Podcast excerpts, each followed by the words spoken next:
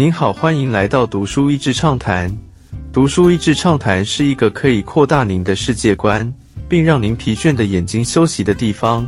短短三到五分钟的时间，无论是在家中，或是在去某个地方的途中，还是在咖啡厅放松身心，都适合。穿越时代，一窥历史，旧书重读。本书写下的故事背景在一九三零年代的美国南方，许多的篇幅在描述着当时人们生活的面貌。南方炎热的天气，孩子们在邻舍间玩耍，以及编造各样的情节。对邻居的大人们不同的传闻，也变成他们游戏中故事的一环。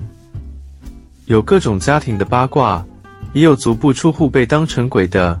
也有被社会所隔绝的黑白混血家庭，大部分白人也是劳动阶级，黑人仍然在当时处于最低的社会阶级。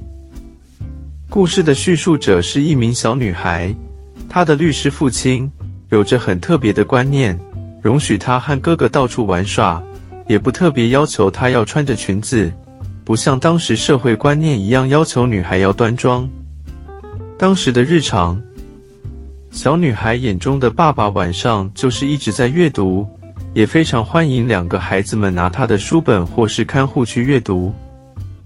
孩子们有各式各样的问题和想法，这位律师父亲也总是把他们当大人一般的认真回答与讨论。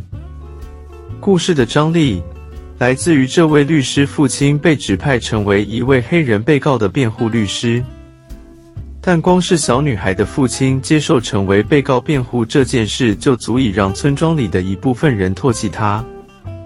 两个孩子们因着好奇心，跟着黑人家管的牧师一起去了法庭旁听这场审判。法庭中，律师、证人、被告以及原告各种的你来我往，让这宗黑人侵害白人女孩的案件一点一点地揭露出被冤告的真相。但是，即便证据不足，陪审团仍然因着无法相信黑人说法而决议被告有罪。旁观如此不公义的过程，让女孩极度困惑，而她的哥哥则气愤不已。而白人原告的父亲因这事件被抽丝剥茧而感到极大的羞辱，甚至在审判落幕后，跑去骚扰跟案件相关的所有人。就在一个伸手不见五指黑暗的夜晚。原告的父亲竟然出手伤害这两个孩子，在一片混乱之中，有一个陌生的身影出手搭救了。这个神秘的英雄又是谁呢？旧书重读，不同视角。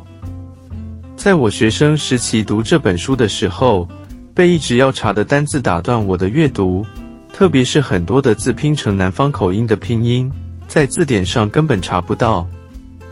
现在我已经成长到书中律师爸爸的年纪，再来读这本书的时候，除了已经不受文字所拘束，更多是看见学生时期没有察觉到的细节。例如，书中描述女孩在学校的老师是来自于大都市的，带着一种崭新的教学方式，想要来改变乡下的孩子们。但故事里这些孩子们仗着主场优势欺负老师。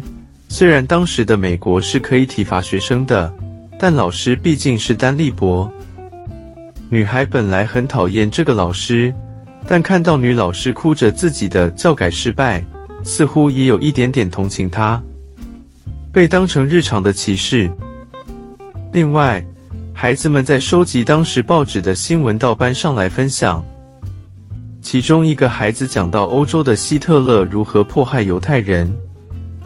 老师对于孩子的分享表示赞同，也告诉孩子们，因为美国是民主国家，而德国是独裁国家，所以德国的希特勒会迫害犹太人，希特勒应该是被讨厌的。但女孩在下课的时候，听到这位老师跟其他的老师讲起对黑人的厌恶，她不能明白为什么这么多大人说起人人平等都振振有词。但讲到身边的这些黑人，却似乎把这些都抛诸脑后了呢。小孩比你想的还要聪明。现在再来读这本书，我很喜欢作者用孩子的眼光来讲故事，特别是许多大人之间的对话，有时候讲到意见不同的时候，总是会说不要在孩子们面前讲这些，或是他还小根本不懂。虽然作者没有明讲，但可以看得出来，八岁的女孩看着这一切，其实她都懂，而且有许许多多的疑问。在不公义的审判结束之后，小女孩跟着姑姑参加侍女们的一个聚会。聚会当中，侍女们讨论着教会的生活以及每个人的家庭状况，然后问着小女孩：“这么不爱穿裙子，长大之后想要当什么呢？”女孩其实知道大人期待的答案，所以她告诉阿姨们，她长大之后想要当守女，惹得所有女士们都笑了出来。但女孩心里其实在想：我想要当阿拉巴马州的州长，因为只要我是州长，我就可以释放被不公义审判的那位黑人了。A mob is always made up of people, no matter what. Mar Cunningham was part of a mob last night, but he was still a man. 不论如何，一群暴徒总是由许多的个人所组成的。康宁汉先生昨天是暴徒中的一部分。但他仍然是一个人。书中辩护律师 Alex Finch 解释给自己的孩子：暴徒中的每个人都是一个个体。对残酷世界的反思。在不公判决出来之后，这位律师父亲温柔地告诉孩子们：“这是现在现实世界的残酷，但是他们不应该接受世界就是这样的。”他虽然觉得法律改变不见得在他有生之年可以看见，但是他从来没有对人放弃希望。不管是对于黑人或白人，警长或是暴徒，被冤枉的人还是威胁要杀他的原告父亲，他都是一贯的礼貌和尊重相待。当小女孩问他为什么要礼貌对待那些粗暴或是恶言相向的人呢？这位律师说。因为我可以明白他为什么会这样生气。故事的最后，小女孩到以前她认为可怕的地方去走动，她仿佛可以感受到住在那里的人会有什么感受，以及为什么做出她无法理解的行为。她终于明白父亲对她说的这段话。今天的内容就到此为止了，十分感谢大家收听《读书益智畅谈》节目。